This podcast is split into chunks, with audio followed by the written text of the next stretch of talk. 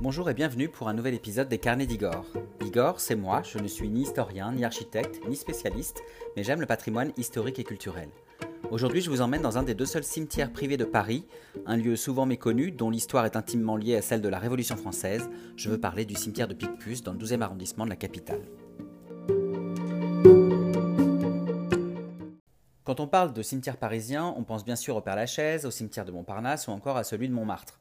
Ces cimetières municipaux sont les plus connus et bien sûr ils valent le détour hein, pour leur beauté architecturale, mais aussi pour les nombreuses personnalités célèbres, historiques et artistiques qu'ils accueillent. Mais est-ce que vous saviez qu'il existe encore à Paris deux cimetières privés? Peu de gens les connaissent, mais vous avez d'abord le cimetière des Juifs portugais qui se trouve dans le 19e arrondissement, puis le cimetière de Picpus qui lui se trouve près de la place de la Nation dans le 12e arrondissement de la capitale. Alors si le premier ne se visite pas réellement, je vous propose aujourd'hui de découvrir celui de Picpus, c'est un lieu insolite au cœur de Paris, un lieu riche d'histoire bien sûr, mais aussi plein de charme. Après un point sur l'histoire de ce cimetière, dont la création est liée à la période de terreur pendant la Révolution, je vous propose ensuite de me suivre dans la visite que j'en ai faite il y a quelques semaines. Commençons par l'histoire du cimetière de Picpus. Il faut savoir que ce lieu accueille des morts depuis 1794 et qu'il est donc contemporain de la Révolution française. Par conséquent, pour bien comprendre le contexte dans lequel ce cimetière a été créé, je vous propose de revenir rapidement sur le déroulé de la Révolution. Je propose donc de vous expliquer notamment plus précisément ce qu'est la terreur, cette période entre le printemps 1793 et l'été 1794, cette période donc durant laquelle le cimetière de Picpus va prendre ses origines. Je vais donc tenter de vous résumer la Révolution française en quelques dates essentielles. Alors nous sommes à la fin des années 1780, après l'échec de réformes fiscales et judiciaires qui vont provoquer l'insurrection de parlementaires et l'intensification de la grogne populaire, Louis XVI est contraint de convoquer les États généraux le 4 mai 1789. Il convoque les États généraux afin que les trois ordres qui représentent la nation, donc la noblesse, le clergé et le tiers-État, réfléchissent ensemble à une solution pour sauver les finances de l'État.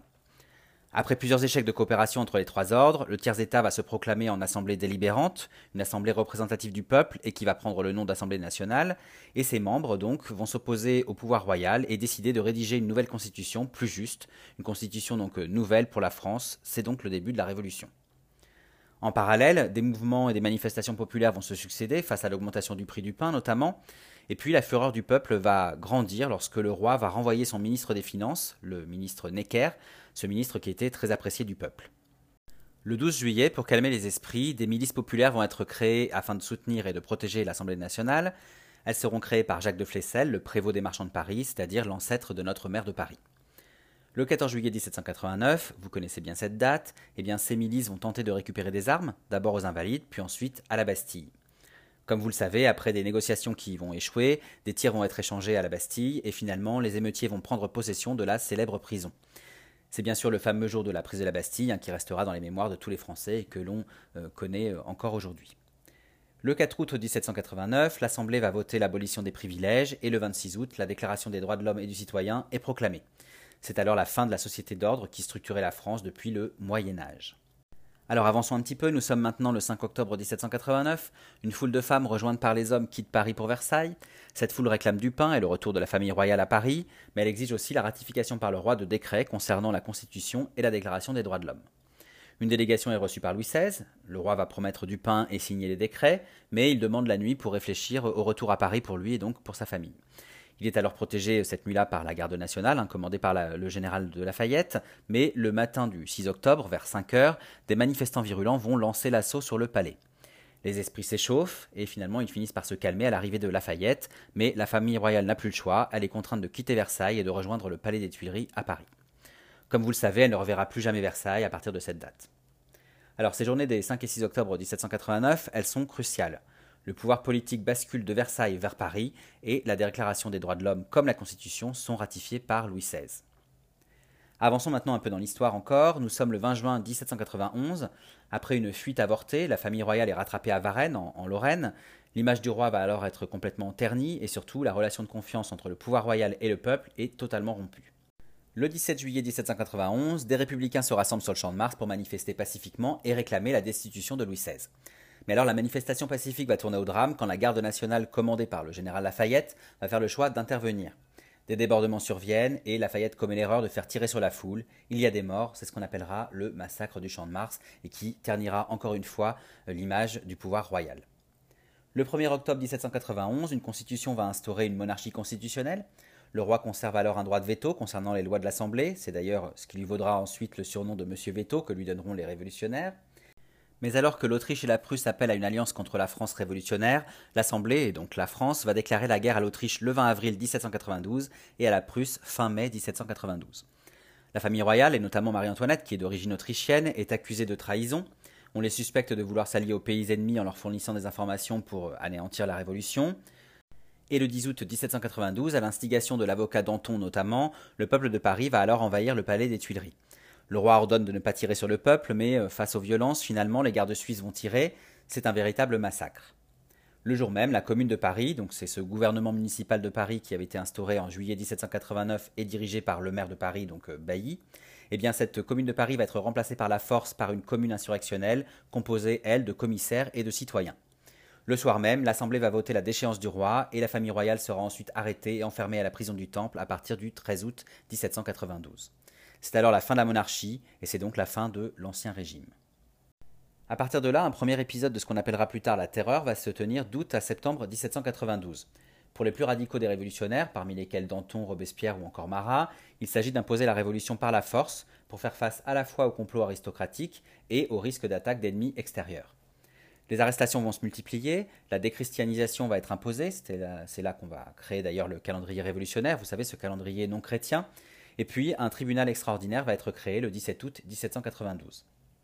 Beaucoup de nobles et de prêtres réfractaires, c'est-à-dire euh, les membres du clergé qui n'acceptent pas la réforme révolutionnaire, vont être arrêtés. Et alors que le tribunal extraordinaire est jugé trop indulgent par la commune insurrectionnelle dont je vous ai parlé tout à l'heure, eh bien des massacres vont avoir lieu dans plusieurs prisons de France, notamment euh, dans la prison des Carmes euh, à Paris dans le 6e arrondissement. Ces massacres vont avoir lieu du 2 au 6 septembre 1792. En fait, après un simulacre de jugement fait par un tribunal du peuple, plus de 1100 suspects vont être, euh, vont être tués dans leurs cellules, hein, vont être massacrés. Ce sont essentiellement des aristocrates et des prêtres. Le 21 septembre 1792, la Convention nationale, qui a été nouvellement élue pour rédiger la première constitution républicaine, va justement proclamer la Première République. C'est la fin de la Première Terreur. L'ex-roi Louis XVI va alors être jugé entre le 10 et le 26 décembre 1792. Le verdict va tomber le 20 janvier 1793. Accusé de haute trahison, il est condamné à mourir sur l'échafaud le lendemain. Louis XVI meurt ainsi le 21 janvier 1793 à 10h22 sur la place de la Révolution, cette place de la Révolution qui avant s'appelait la place Louis XV et qui est devenue en 1795 la place de la Concorde que nous connaissons encore aujourd'hui. Nous sommes maintenant le 10 mars 1793, alors qu'on raconte qu'une contre-révolution se fomenterait et que dans certaines villes de province des soulèvements royalistes populaires ont lieu, en réaction notamment à la mort de, Louis XVI, eh bien les révolutionnaires vont créer le tribunal criminel extraordinaire de Paris, communément appelé le tribunal révolutionnaire. Ce tribunal il a pour objectif de juger les actions contre la sécurité de l'État et donc les ennemis de la Révolution. Alors, je vous ai parlé de Louis XVI, mais de son côté, Marie-Antoinette est toujours en vie. Elle va concentrer alors toutes les haines des révolutionnaires et du peuple, qui vont dénoncer cette étrangère, cette Autrichienne que l'on décrit comme insensible aux difficultés des Français. On la juge responsable des mauvaises finances de la France, on va même l'appeler euh, Madame Déficit. On l'a dit traître et prête à tout pour euh, vendre la France aux armées étrangères contre-révolutionnaires. Bref, finalement, dans la nuit du 1er au 2 août 1793, elle va être transférée de la prison du Temple à la conciergerie en vue de son procès devant le tribunal révolutionnaire. Elle est condamnée à mort le 16 octobre au matin. Elle part donc pour la place de la Révolution où elle sera exécutée à 12h15. Alors avec la création du tribunal révolutionnaire, le printemps 1793 a marqué le début de la deuxième période de ce qu'on appelle la terreur. Face aux menaces extérieures, hein, je rappelle la guerre civile entre révolutionnaires et contre-révolutionnaires en, en, France, et puis aux menaces extérieures aussi, la coalition des nations européennes pour envahir la France et rétablir la monarchie, eh un climat de forte tension va s'installer en France. Il va conduire euh, les révolutionnaires à installer une dictature de salut public, c'est-à-dire une dictature qui doit être provisoire et qui doit euh, être exercée collectivement pour sauver la jeune République. On instaure alors une justice d'exception, c'est-à-dire une justice dérogatoire au droit commun, afin de juger les actes de ceux qui menacent la République. L'outil principal de cette, cette justice d'exception, c'est donc le tribunal révolutionnaire qui est situé dans le palais de la Cité, au-dessus de la conciergerie qui, elle, abrite la prison.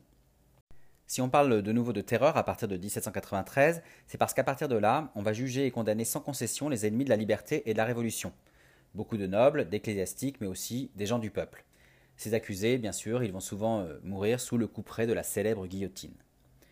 Dès septembre 1793, on va même élargir la cible des personnes menaçantes pour la République aux gens suspects, c'est-à-dire à ceux qui, euh, même s'ils n'ont rien fait contre la liberté, sont accusés de n'avoir rien fait pour elle ou en tout cas pour la défendre. Tout le monde peut alors être accusateur et accusé d'un jour à l'autre, et donc tout le monde vit dans la peur, donc dans la terreur. Alors je parle de terreur, mais en fait c'est en avril 1794 que commence ce qu'on appelle la Grande Terreur. Pourquoi la Grande Terreur? Eh bien en fait un nouveau décret va réduire les pouvoirs des tribunaux révolutionnaires de province au profit de celui de Paris. La répression va alors s'accentuer. On va jusqu'à supprimer la défense et l'interrogatoire préalable des accusés. Du coup, le tribunal, quand il juge un accusé, eh bien, il n'a plus le choix. Il doit voter soit l'acquittement, soit la mort. Du coup, entre le 10 juin et le 21 juillet 1794, c'est-à-dire en six semaines seulement, on comptera 2554 condamnations à mort. À l'été 1794, les Français vont s'insurger de plus en plus contre ce régime de terreur. Robespierre, qui incarne la dictature de salut public, est finalement guillotiné le 28 juillet 1794. La terreur s'arrête quelques mois plus tard. On revient à une justice ordinaire, notamment après l'exécution d'Antoine Fouquier-Tinville, qui était l'accusateur public qui gérait donc les procès. En fait, dans l'ensemble, entre août 1792 et juillet 1794, on compte entre 100 000 et 300 000 personnes qui vont être arrêtées et près de 40 000 qui seront exécutées, donc victimes de la terreur. Il faut maintenant terminer la Révolution. Le 22 août 1795, une nouvelle constitution est votée. Le 26 octobre 1795, la Convention nationale qui avait rédigé la première constitution républicaine en 1792 et qui dirigeait alors est remplacée par le directoire. Ce directoire qui met à la tête du pays cinq directeurs ou cinq chefs de gouvernement. Voilà, après cette longue parenthèse, j'espère que vous en savez plus sur la Révolution française et surtout sur le contexte de la terreur dans lequel a été créé notre cimetière de Picpus où nous nous trouvons aujourd'hui. Mais alors la question qui se pose maintenant, c'est pourquoi un cimetière ici?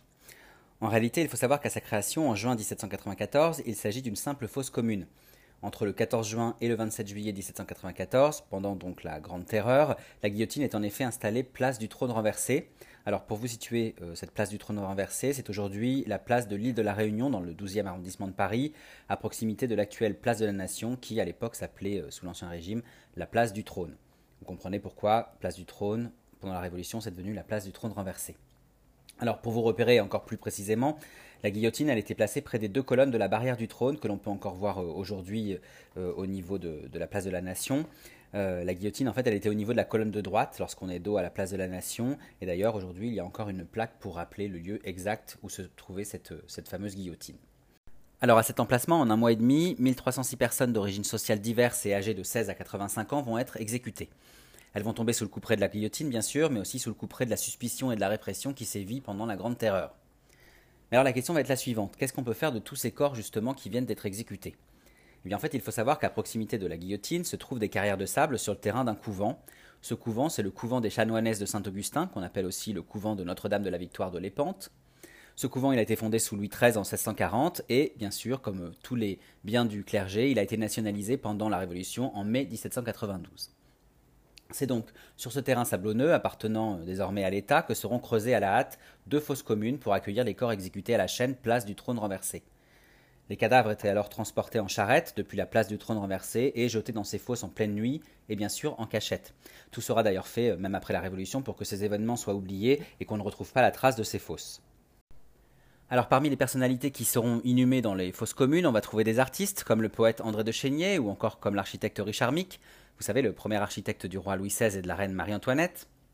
On va aussi trouver des ecclésiastiques, comme les 16 carmélites de Compiègne qui vont monter sur l'échafaud en chantant à Salve Regina, ou encore comme l'abbesse Louise de Montmorency-Laval, vous savez cette abbesse qui était à la tête de l'abbaye royale de Montmartre. D'ailleurs, à propos de Louise de Montmorency-Laval, il faut savoir qu'elle était sourde et aveugle.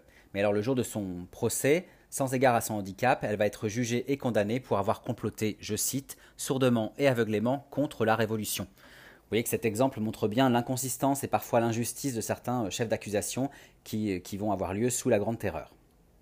Alors dans ces fosses communes, on va évidemment aussi inhumer de nombreux aristocrates, comme la grand-mère, la mère et la sœur euh, d'Adrienne de Noailles. Alors si je parle d'Adrienne de Noailles, c'est parce que c'est l'épouse du général marquis de Lafayette, dont j'ai déjà un peu parlé et dont je vais vous parler un, peu plus tard également.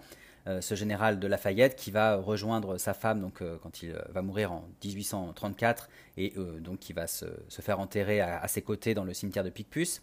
Mais aussi on trouve inhumé par exemple le vicomte Alexandre de Beauharnais, premier mari de Marie-Joseph Rose Tachère de la Pagerie, plus connue sous le nom de Joséphine de Beauharnais, qui deviendra, vous le savez, l'épouse de Napoléon Bonaparte et bien sûr l'impératrice Joséphine. Finalement, vous allez le voir, on retrouve beaucoup de grands noms de la haute aristocratie française, hein. les de Noailles, donc je vous ai parlé de Adrienne de Noailles, mais aussi les La Rochefoucauld d'Oudoville, les Montmorency, les Polignac, les Latour du Pin, les Montalembert, les Riant, les Saint-Simon, etc. Enfin, et on le sait moins, on va aussi trouver ici des gens du peuple. Ces personnes, elles ont été condamnées parce qu'elles étaient soupçonnées d'être contre la Révolution, bien sûr, mais aussi parfois simplement parce qu'elles ont été à un moment donné au service du roi, de la reine, ou encore au service de certaines familles princières ou aristocratiques. Alors après la Grande Terreur et à la fin de la Révolution, peu de temps après euh, ces massacres donc, les familles des victimes enterrées dans ces deux fosses vont se rassembler. Elles vont se rassembler secrètement pour tenter de localiser l'emplacement des deux fosses justement. Finalement, elles vont le localiser grâce au courage d'une jeune femme, mademoiselle Paris. En fait, une nuit, cette mademoiselle Paris, elle va suivre la charrette transportant les corps de son père et de son frère euh, qui viennent d'être guillotinés. Elle va les suivre jusqu'au mur de Picpus, c'est-à-dire jusqu'au mur d'enceinte qui encadrait donc ces deux fosses. Une fois le, terrain identifié, la princesse Amélie de Hohenzollern-Sigmaringen, pas facile à dire, va secrètement l'acheter le 14 novembre 1796. Elle l'achète parce que son frère, le prince Frédéric III de Salm-Kiburg, Kirbourg, pardon, là aussi un nom compliqué, a été guillotiné place du trône renversé, puis enterré ici en 1794. Alors poursuivons l'histoire, nous sommes en 1802, la marquise de Montagu va organiser une souscription pour racheter l'ancien couvent des chanoinesses et les terrains autour des fosses communes. Pour ce faire, les familles des victimes vont s'unir et fonder le comité de la société de Picpus. Elles vont alors créer un cimetière privé, un cimetière privé accolé à ce qu'on appelle alors le champ des martyrs, hein, c'est-à-dire au terrain abritant les deux fosses communes. Ce cimetière, le cimetière de Picpus donc, est conçu pour accueillir les familles des victimes. Sachez qu'il continue encore euh, aujourd'hui de rassembler d'ailleurs les descendants des guillotinés. Alors par ailleurs, les, familles des victimes vont créer un espace de recueillement en lieu et place des deux fosses. En effet, elles savent que leurs proches ont été inhumés sans service religieux et qu'aucun monument funéraire n'a été dressé pour se recueillir, et donc elles veulent remédier à ce manquement. Elles vont alors euh, aussi réhabiliter la, chapelle du couvent. C'est pas bien ça. Par ailleurs, les familles des victimes vont créer un espace de recueillement en lieu et place des deux fosses. En effet, elles savent que leurs proches ont été inhumés sans service religieux et qu'aucun monument funéraire n'a été dressé pour se recueillir. Elles veulent donc remédier à ce manquement et elles vont installer euh, des sortes de, stèles pour, euh, pour, garder la mémoire des victimes. Sachez qu'elles vont aussi réhabiliter la, chapelle du couvent pour en faire un lieu consacré au recueillement et à la prière en mémoire des membres de leur famille euh, exécutés. Pour ça, elles vont faire appel à l'ordre religieux des sœurs de la congrégation des Sacrés-Cœurs de Marie et de Jésus de l'adoration perpétuelle. C'est un long titre.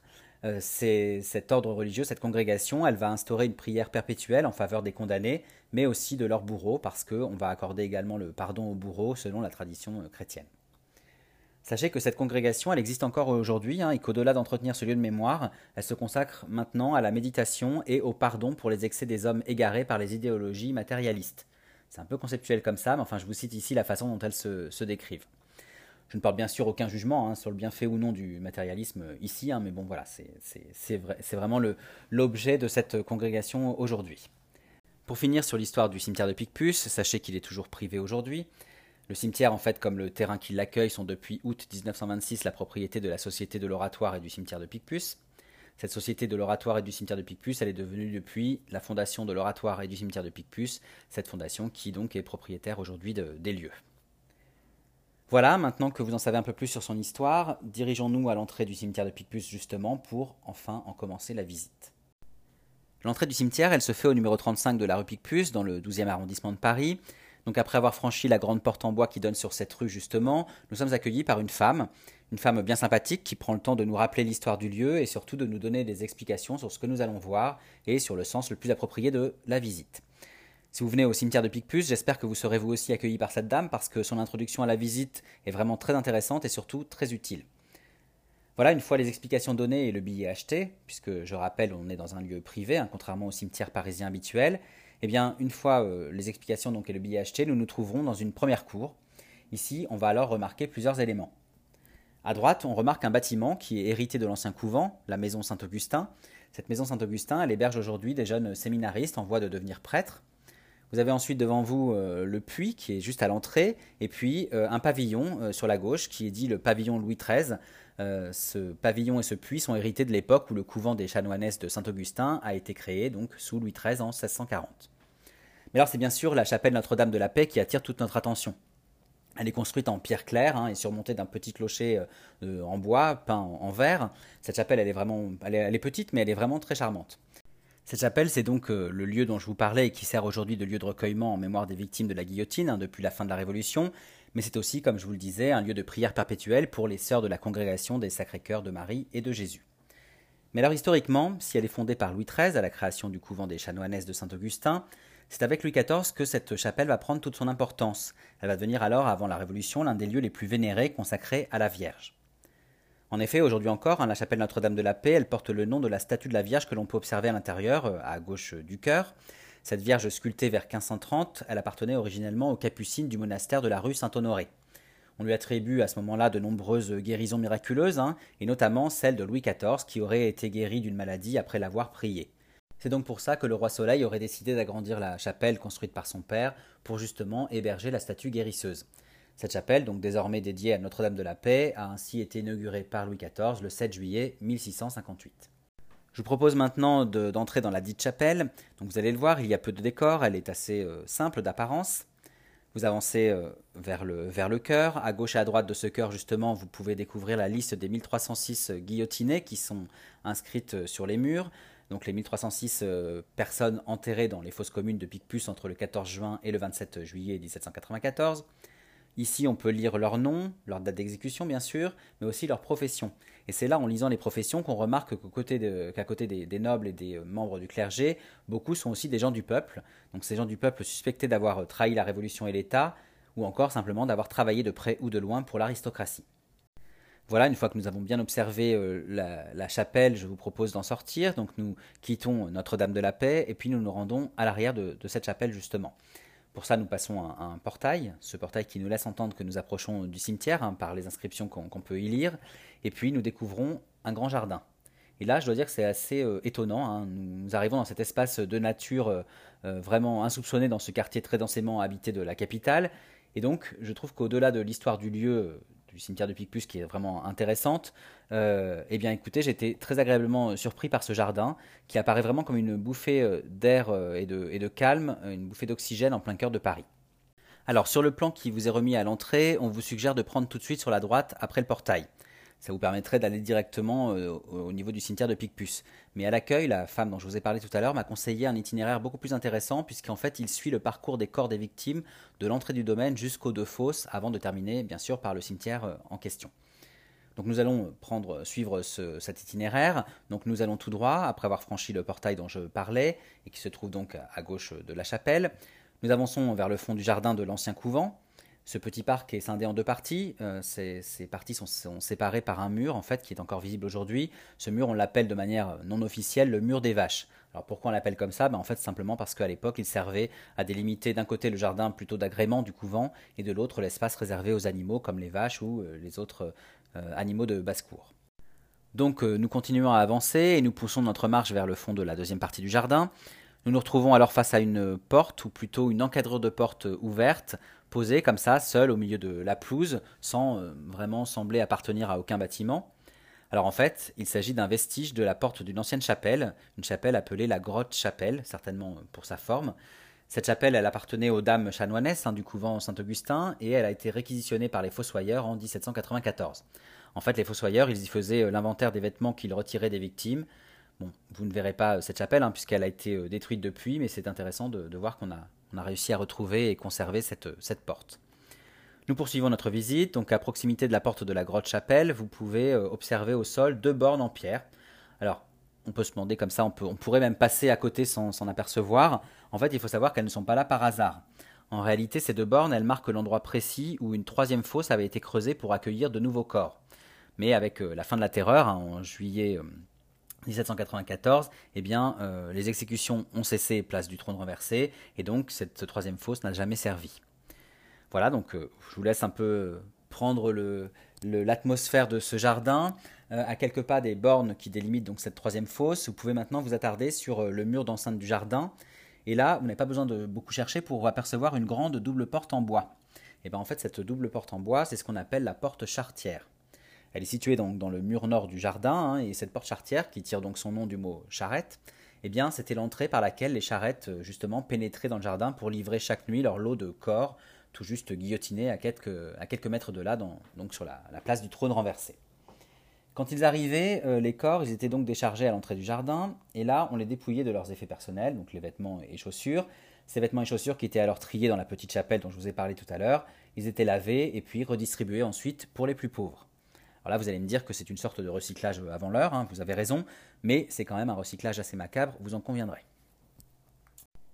Alors il est temps maintenant de nous diriger vers les deux fosses et le cimetière de Picpus à proprement parler. Nous sommes donc dos à la porte chartière et nous traversons le jardin tout droit avant d'emprunter une grille que nous euh, apercevons au loin. Vous l'aurez compris, cette grille que nous apercevons, elle ouvre sur le fameux cimetière de Picpus.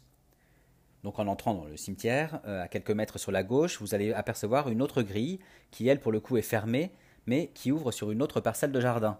Et eh bien là, je vous demanderai de vous y attarder, puisque cette parcelle de jardin, justement, il s'agit de l'emplacement exact des deux fosses communes qui ont été utilisées donc entre le 14 juin et le 27 juillet 1794 pour accueillir les 1306 corps des guillotinés.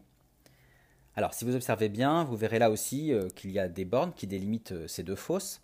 La première fosse, la plus au fond, contient les corps de 1002 victimes, et la seconde, plus proche de la grille où nous nous trouvons, contient 304 corps.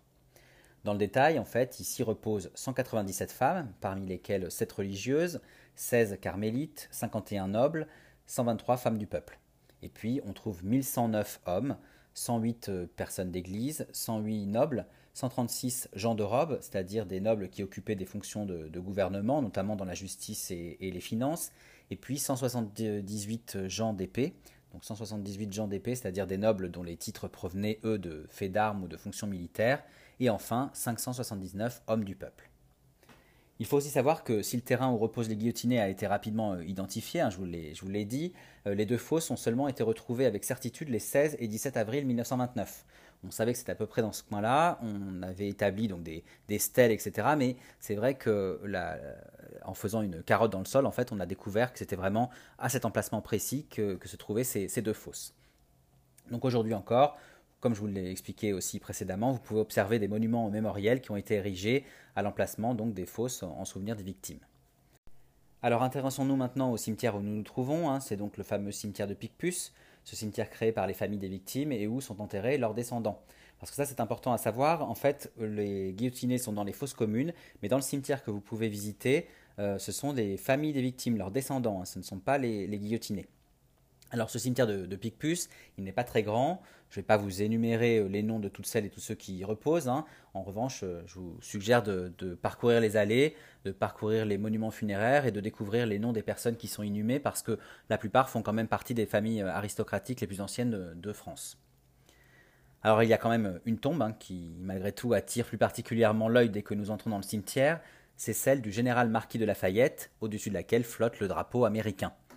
Alors avant de vous donner quelques explications sur la présence ici du Stars and Stripes ou Star Spangled Banner, comme on appelle ce drapeau euh, aux États-Unis, eh bien laissez-moi vous parler un petit peu de ce monsieur de Lafayette en question. Alors, qui est donc le général marquis de Lafayette? Eh bien, de son vrai nom, c'est Gilbert Dumotier, marquis de Lafayette. Il est issu d'une famille de nobles d'Auvergne, où il est né le 6 septembre 1757.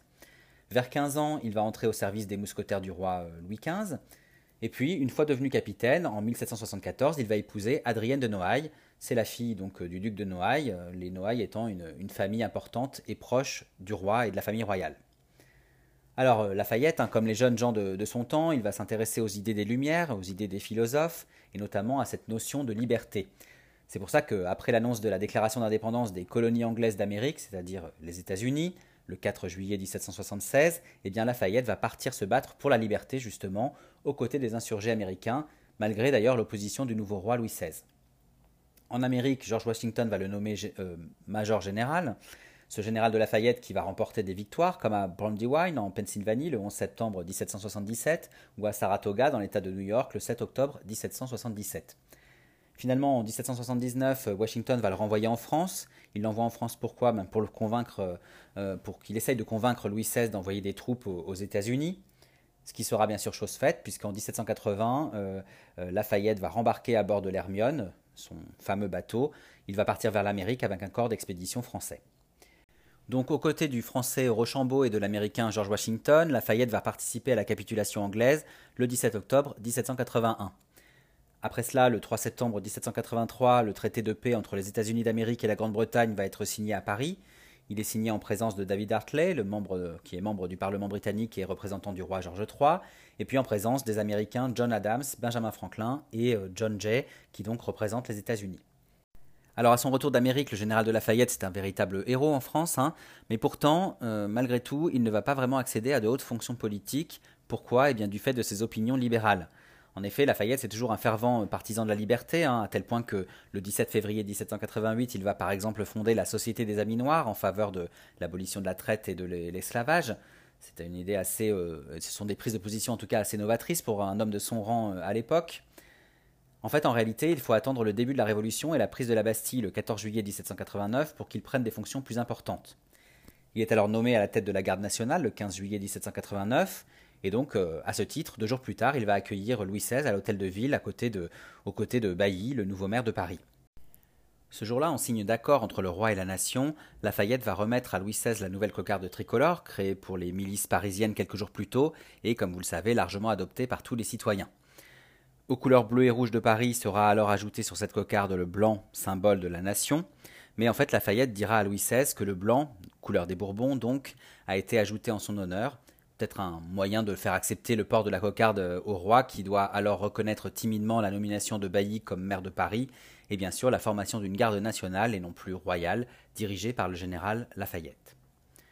Ensuite, après les journées des 5 et 6 octobre 1789 dont je vous ai parlé précédemment, et qui vont faire euh, revenir le roi et sa famille euh, de Versailles jusqu'aux Tuileries, eh bien Lafayette, qui a donc sauvé la famille royale à ce moment-là hein, et qui l'a escorté jusqu'à Paris, va devenir commandant des troupes de Paris. Alors Lafayette reste fidèle au roi, il est même partisan d'une révolution modérée avec l'instauration d'une monarchie constitutionnelle. Le 14 juillet 1790, il est donc chargé d'organiser la fête de la Fédération, cette fête qui doit symboliser la réconciliation entre le roi et la nation, justement. Cette fête, c'est une réussite, et la notoriété de, Lafayette va être à son apogée à ce moment-là.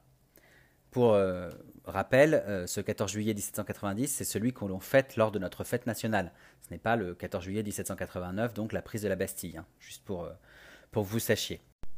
Malheureusement, les succès de Lafayette vont être de courte durée. L'année suivante, le 17 juillet 1791, survient le massacre du Champ de Mars dont je vous ai parlé tout à l'heure. Vous savez, lorsque des républicains manifestent pour réclamer la destitution de Louis XVI et que la garde nationale, dirigée donc par euh, Lafayette, va intervenir face à cette manifestation certes interdite mais pacifique. Face au débordement, Lafayette va commettre l'erreur de faire tirer sur la foule. De nombreux républicains sont tués, c'est donc un massacre, ce massacre du Champ de Mars. Alors après cet événement, vous comprendrez que Lafayette va perdre l'estime du peuple et qu'il va alors décider de démissionner de ses fonctions en octobre 1791. Alors plus tard, face aux attaques de l'Autriche qui veut venir en aide au couple royal et donc sauver la monarchie et bien sûr vaincre les révolutionnaires, eh bien trois armées vont être formées pour repousser justement les Autrichiens. Le lieutenant général Lafayette est rappelé, il va prendre la tête d'une des trois armées, cette armée c'est l'armée du centre. En 1792, il va prendre plus fermement le parti du roi, il va alors perdre toute reconnaissance du peuple, et après la chute de la monarchie en septembre 1792, vous comprendrez que Lafayette est considéré comme traître, et donc il va devoir s'enfuir. Il est alors arrêté, incarcéré par les Autrichiens, puisqu'ils le considèrent toujours comme un ennemi. Il ne sera libéré qu'en 1797, mais euh, il va rester condamné à l'exil avec sa femme et ses enfants, et il ne reviendra en France qu'en 1799. Il s'installe alors en famille dans sa propriété de la Grange Blénaud en Seine-et-Marne où il va devenir euh, député. Et puis, après le Premier Empire, en 1815, il va tenter de se rapprocher du roi Louis XVIII, qui n'est autre que le frère de Louis XVI, hein, qui revient sur le trône pendant la Restauration. Mais euh, Lafayette va être déçu par Louis XVIII et il va donc se retirer de nouveau dans son château de, de Grange Blénaud. Alors ensuite, Lafayette va être très actif lors des Trois Glorieuses, vous savez, ces trois journées de révolution, les 28, 29 et 30 juillet 1830, euh, qui vont renverser le roi Charles X. Charles X qui n'est autre que le second frère de, Louis XVI et qui avait pris la, suite de Louis XVIII. La monarchie est une nouvelle fois, euh, renversée. Pour autant, euh, Lafayette va être contre la création d'une nouvelle république, même si on va lui proposer d'en être le président. En revanche, il va contribuer à rétablir un roi sur le trône. Ce roi, c'est le roi des Français Louis-Philippe Ier, qui est donc euh, issu de la branche cousine de la dynastie des Bourbons qui régnait jusqu'alors et qui va instaurer la monarchie de juillet. Lafayette est alors nommé de nouveau général de la garde nationale à Paris, où il va mourir le 20 mai 1834.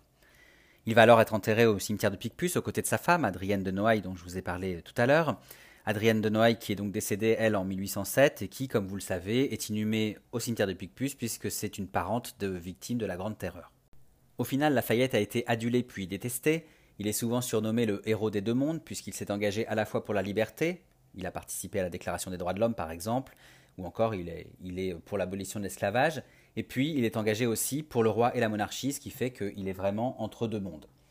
Il n'en reste pas moins un personnage important de l'histoire de France, et puis bien sûr, plus largement avec la guerre d'indépendance américaine, un personnage important de l'histoire internationale. Alors revenons au cimetière de Picpus et restons un peu sur la tombe du général Marquis de Lafayette. Il faut savoir que son cercueil a été recouvert avec la terre de Brandywine, vous savez, cette vallée de Pennsylvanie où il avait vaincu les Anglais pour la première fois. Le drapeau américain que vous pouvez observer et qui flotte en permanence sur sa tombe est renouvelé tous les 4 juillet. Donc le 4 juillet est la date anniversaire de la déclaration d'indépendance des États-Unis. Et euh, ce drapeau, il est élevé et renouvelé euh, tous, les, tous les ans par la Société des Cincinnati de France et la Société des Fils de la Révolution américaine. J'en profite d'ailleurs pour vous faire un point anecdote. Est-ce que vous savez d'où vient cette tradition américaine de déposer une gerbe de fleurs et d'élever le drapeau américain sur la tombe de Lafayette tous les 4 juillet? Eh bien en fait, contrairement à ce qu'on pourrait croire, cette tradition n'est pas née à la mort du général Lafayette. Elle date en réalité de la Première Guerre mondiale. Nous sommes en 1917, les États-Unis entrent en guerre, le général Pershing va alors être chargé de conduire les troupes américaines en Europe et il va donc s'installer à Paris. Le 4 juillet 1917, il va se rendre au cimetière de Picpus avec des journalistes et le ministre français de la guerre, Paul Pinlevé, il souhaite ainsi honorer le héros français de la guerre d'indépendance américaine, je veux bien sûr parler du général de Lafayette. Accompagné de son aide de camp, le colonel Stanton, Pershing va déposer une gerbe de fleurs sur la tombe du marquis, et puis il va y élever le, drapeau américain. C'est de là donc que date la tradition euh, que l'on peut encore euh, euh, voir aujourd'hui. On raconte alors que Pershing aurait prononcé une célèbre phrase marquant la solidarité des États-Unis avec les troupes françaises, une phrase qui résonne aussi un peu comme un juste retour de l'histoire finalement. Je cite Lafayette, here are we, c'est-à-dire en français Lafayette, nous voilà. En réalité, rien ne dit si cette phrase a bien été prononcée et si c'est Pershing et non Stanton qui l'aurait dite. En effet, un seul journal le cite à l'époque et seulement à partir de témoignages recueillis après le discours de Pershing, donc vous voyez, rien n'est sûr. En tout cas, je trouve que c'est une jolie phrase, donc euh, j'aime penser qu'il l'a prononcée. Pershing, en tout cas, euh, lui, refusera toujours de, s'approprier cette phrase, donc euh, à, vous de, à vous de décider. Enfin, pour euh, finir sur cette anecdote, sachez que le drapeau américain qui se trouve sur la tombe de Lafayette serait le seul à n'avoir jamais été baissé. On dit qu'il serait même resté levé sous l'occupation nazie pendant la Deuxième Guerre mondiale. Donc vous voyez que c'est une tradition qui perdure et qui a toute son importance. Voilà, après cette petite parenthèse, je vous laisse continuer la visite du cimetière et puis profiter des jardins de l'ancien couvent avant de prendre le chemin de la sortie. Mais avant de vous laisser, je vous propose de faire un détour par la place de la Nation qui se trouve à quelques minutes de là. En fait, pour compléter la visite du cimetière de Picpus, je vous invite à vous rendre au pied des colonnes de la barrière du trône. C'est d'ailleurs au niveau de la colonne de droite, quand on est dos à la place de la Nation, que la guillotine était dressée en 1794. En réalité, pour être précis, cette guillotine, elle se trouvait au niveau du pavillon d'octroi qui est juste euh, à côté, hein, qui est toujours présent. Euh, à l'arrière de ce pavillon d'octroi, d'ailleurs, vous verrez une plaque commémorative qui vous rappelle bien que la guillotine se trouvait à cet endroit.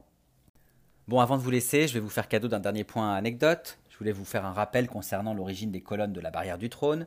Je ne sais pas si vous le savez, mais ces colonnes ont été construites juste avant la Révolution, en 1787. Elles ont été bâties par l'architecte Claude Nicolas Ledoux, et elles devaient servir de, de lieu de péage où l'on percevait les taxes sur les marchandises qui entraient dans la capitale. Leur nom vient bien sûr de leur proximité avec la place du trône, qui n'est autre que le nom de l'actuelle place de la Nation sous l'Ancien Régime. Ces colonnes sont montées sur deux guérites et elles s'élèvent à 28 mètres de hauteur. Cette hauteur vertigineuse, elle devait alors marquer, bien sûr, le prestige et la majesté royale. En 1845, sous Louis-Philippe Ier, les colonnes vont être rehaussées de deux statues, des statues qui mesurent 3,8 mètres de haut. Une du roi Philippe Auguste au sud, réalisée par Auguste Dumont, et une du roi Saint-Louis au nord, réalisée par Antoine Etex.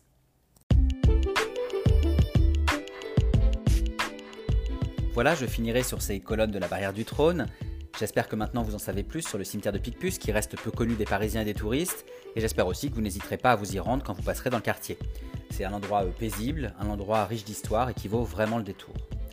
Et puis bien sûr, pour compléter ce podcast, n'hésitez pas à lire l'article illustré de mes photos sur mon blog, lescarnedigore.fr.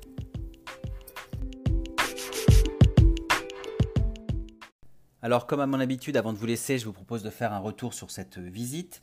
En fait, ça faisait un moment que j'avais envie de me rendre dans le cimetière de Picpus, hein, j'étais intrigué par son histoire, et je dois dire que je n'ai pas été déçu du tout.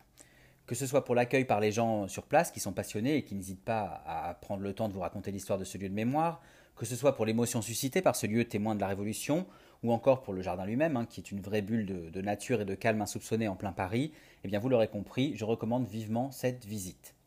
En ce qui concerne les informations plus pratiques, le cimetière de Picpus est ouvert à la visite du lundi au samedi de 14h à 17h.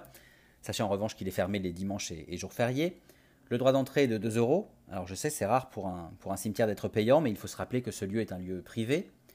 Par ailleurs, le cimetière de Picpus est très facile d'accès, hein, par le métro d'abord, par la station Nation sur les lignes 1, 2, 6 et 9, et puis par la station Picpus et la station Bel Air sur la ligne 6, ou encore par la station de bus Fabre d'Églantine via les bus 29, 56 et 71.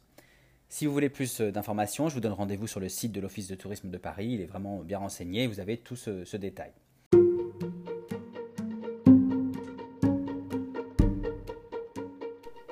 Voilà, merci beaucoup pour votre écoute. J'espère que ce podcast vous a plu. N'hésitez pas à consulter l'article dédié sur mon blog lescarnetsdigor.fr. Vous pourrez mettre donc des images sur mes paroles. Pour ma part, je vous donne rendez-vous pour découvrir d'autres lieux d'histoire et de culture très prochainement. D'ici là, n'hésitez pas à vous rendre sur mon blog donc, mais aussi sur mes comptes Facebook, Instagram et Twitter ou encore sur ma chaîne YouTube pour suivre mes actualités à travers mes photos, mes vidéos et diverses anecdotes historiques. Et je vous dis à très bientôt.